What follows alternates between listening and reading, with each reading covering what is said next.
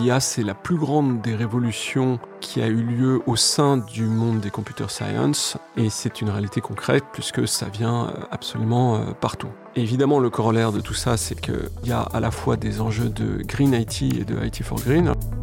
Finalement, l'IA n'est pas la solution en tant que telle, c'est un accélérateur quand on est capable de bien définir les problèmes et de la concentrer, de libérer son potentiel sur les questions les plus importantes. Moi, ce que je vois qui est le plus problématique, c'est euh, d'avoir une compréhension à la fois de l'IA et euh, des expertises métiers.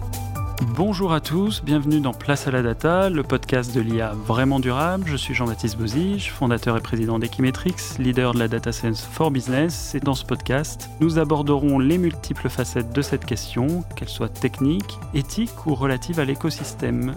J'ai le plaisir aujourd'hui de recevoir Gilles Babinet, entrepreneur, coprésident du Conseil national du numérique et digital champion pour la France à la Commission européenne. Aujourd'hui, Gilles, nous allons parler de comment libérer les opportunités ou le potentiel du machine learning pour faire face aux, plus grands défis actuels. Alors, pour commencer, puisque j'ai lu quelques tribunes récentes de ta part, pourquoi vois-tu ce besoin d'insister sur ce potentiel énorme du machine learning et notamment aussi aux, problèmes qui, sont, qui sont beaucoup soulevés sur la consommation énergétique de l'IA Bonjour. Euh, alors d'abord, je pense que première raison, c'est que je crois qu'on ne réalise pas encore euh, le potentiel de l'intelligence artificielle. Euh, ce qui a été euh, une, forme de révélation euh, en Chine il y a maintenant plus d'une dizaine d'années, en 2011, quand Li Sedong, c'est ça, s'est fait battre au jeu de Go. ça a été un très grand choc en Chine. Les gens ont réalisé que le potentiel de l'IA était très important et je crois que c'est à l'époque euh, Xi Jinping a fait un discours dans lequel il a dit il faut que mon chauffeur de taxi, je doute qu'il est un chauffeur de taxi, se mette à l'IA. Et euh, il se trouve que euh, quelques années plus tard, j'ai pris un taxi et c'est le chauffeur de taxi qui m'a raconté cette histoire en me disant qu'ils avaient fait une initiative spéciale pour les chauffeurs de taxi pour prendre au mot ce que disait Xi Jinping. Ça, c'est une, voilà, une réalité. L'IA, c'est la plus grande des révolutions qui a eu lieu au sein du monde des computer science des 60-70 dernières années. Et c'est une réalité concrète puisque ça vient euh, absolument euh, évidemment, le corollaire de tout ça, c'est qu'il y a à la fois des enjeux de Green IT et de IT for Green. Alors, Green IT, c'est le fait que ces technologies euh, ne sont pas neutres pour l'environnement, à la fois la fabrication des semi-conducteurs et des infrastructures qui permettent de mettre en œuvre l'IA, c'est potentiellement très euh, problématique. Et puis, il y a un enjeu de IT for Green, c'est-à-dire euh, le fait que potentiellement l'IA peut être une grande partie de la solution des enjeux de transition énergétique et environnementale. Et sur ce sujet-là, comment, euh, quel est le juste positionnement de l'IA Comment ne pas verser dans le technosolutionnisme en disant bon, on va pouvoir continuer à vivre comme aujourd'hui et puis euh, on aura des solutions euh, technologiques et notamment d'IA qui vont nous permettre d'optimiser tout ça et de trouver la solution? Oui, c'est un, grand débat. D'ailleurs, c'est un débat qui agite les républicains américains qui sont face à une élection cruciale pour le mandat de Joe Biden. ce que l'on entend beaucoup, c'est finalement, euh, c'est pas la peine de mettre des régulations trop dures en place puisque l'intelligence artificielle euh, et la technologie en général euh, va résoudre ce problème de changement climatique.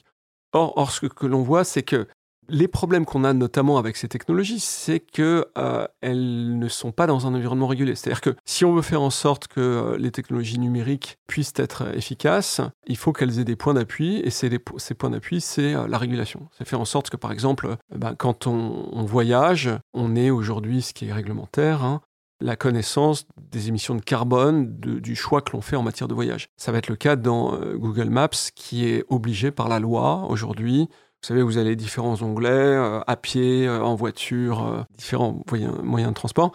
Et là, maintenant, ils vont vous recommander le moyen de transport le moins carboné euh, systématiquement. Et donc, on voit bien qu'il y a une sorte d'adéquation entre la technologie et la réglementation et que c'est comme ça qu'on euh, on va euh, y arriver. Et si on ne met pas un coût du carbone, en particulier, je pense aux États-Unis qui ont ce débat depuis assez longtemps, on peut avoir toute l'intelligence artificielle que l'on veut, on n'ira nulle part parce qu'on n'aura pas de point d'appui. On n'aura pas le moyen de faire en sorte qu'il y ait un intérêt à calculer les émissions de CO2 et à chercher à les mitiger. Dans ce que tu dis, là, finalement, c'est un sujet euh, sur lequel on, sera très aligné. C'est de se dire que finalement, l'IA n'est pas la solution en tant que telle, c'est un accélérateur quand on est capable de bien définir les problèmes et de la concentrer, de libérer son potentiel sur les questions les plus, les plus importantes. Oui, les, technologies numériques sont la plupart du temps essentiellement des enablers, hein, des, des outils d'activation c'est pas elles qui euh, conduisent nos trains, euh, nos avions, enfin si elles peuvent potentiellement conduire nos avions, mais les émissions que font les avions, c'est les réacteurs, c'est les infrastructures, c'est pas l'intelligence artificielle. En revanche, elles peuvent optimiser à la fois les réacteurs d'avion, euh, les infrastructures au sens large. Donc c'est vraiment des outils d'activation. Aujourd'hui, nous on voit qu'il y a une pression business qui commence à être exercée sur les entreprises, c'est-à-dire que ces questions de soutenabilité des business models commencent à peser,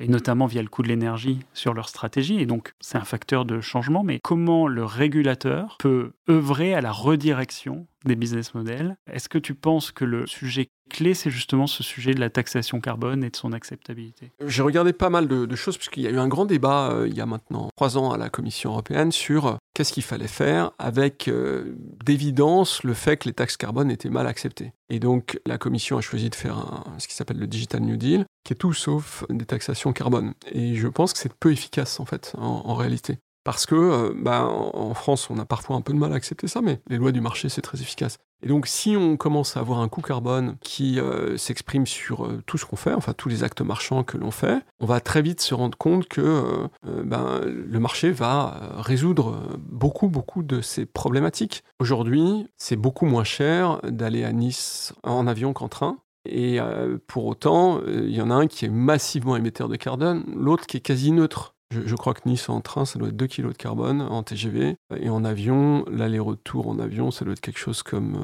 300 euh, kg. Voilà, donc si j'avais un coût du carbone qui était euh, raisonnablement à 300 euros la tonne, ça me rajouterait 100, euros de CO2. Ça changerait complètement la, dynamique euh, à cet égard. Si on revient à notre sujet de l'IA comme euh, enabler sur ces questions-là, quels sont les cas d'usage qui semblent être des, bonnes illustrations dont l'IA peut accélérer et concrétiser tout ça? Je vais donner deux cas. Je vais donner un cas vertical et un cas transversal. Le, cas vertical, c'est très simple, c'est euh, le recyclage des déchets. On a en France, en réalité, aux alentours de 30% des déchets qui sont réellement recyclés c'est-à-dire ce qu'on appelle euh, matière à matière. C'est typiquement le verre, voilà. Mais euh, il y a des, cas de recyclage qui sont très mauvais. Typiquement, euh, les cartons, ils sont agrégés, on en fait une espèce de pâte. On va pas en refaire des cartons d'aussi bonne qualité, c'est pas très qualitatif. Le papier, c'est pas très bon non plus. Les métaux, c'est très bon. Euh, voilà, ça, ça, dépend. Et en fait, on se rend compte que quand on met de la reconnaissance visuelle dans donc des systèmes d'IA, base de deep learning, qui vont reconnaître ce qu'il y a sur les, tapis roulants, on peut passer d'un niveau de reconnaissance qui est de 60-70% à 95%. Et en fait, on n'accroît pas la valeur de 30%, on l'accroît d'un facteur 2, 3, 4. Parce qu'en fait, le, niveau de triage, c'est ça qui crée la valeur. C'est une valeur qui est exponentielle en fonction de la qualité du triage. S'il n'y avait que du papier blanc dans, dans ma benne, bah, ça aura une très grande valeur. Mais si j'ai du papier blanc et que j'ai 3-4% euh, de plastique, la valeur, elle s'effondre tout d'un coup parce qu'il faut refaire un tri derrière et que ça coûte très cher pour arriver à faire ce genre de choses. Donc ça, c'est un cas d'usage euh, vertical. Un, cas d'usage horizontal, c'est euh, de penser des, blocs d'habitation sociale avec tout ce que peut apporter la technologie. Donc ça peut apporter le transport, faire en sorte qu'on ait du transport collectif qui prennent en compte euh, les usages pour les optimiser. À partir de là, on peut aussi avoir un chauffage qui est euh, optimisé. Puis on peut avoir des pratiques collectives. Ça peut être euh, par exemple une lingerie collective. Ça peut être comme dans les pays scandinaves des, des, systèmes de préparation de repas qui sont collectifs. Alors évidemment, nous, on n'a pas la culture qui nous permet de faire ce genre de choses, ou difficilement en tout cas. Mais en termes d'impact, c'est incroyable.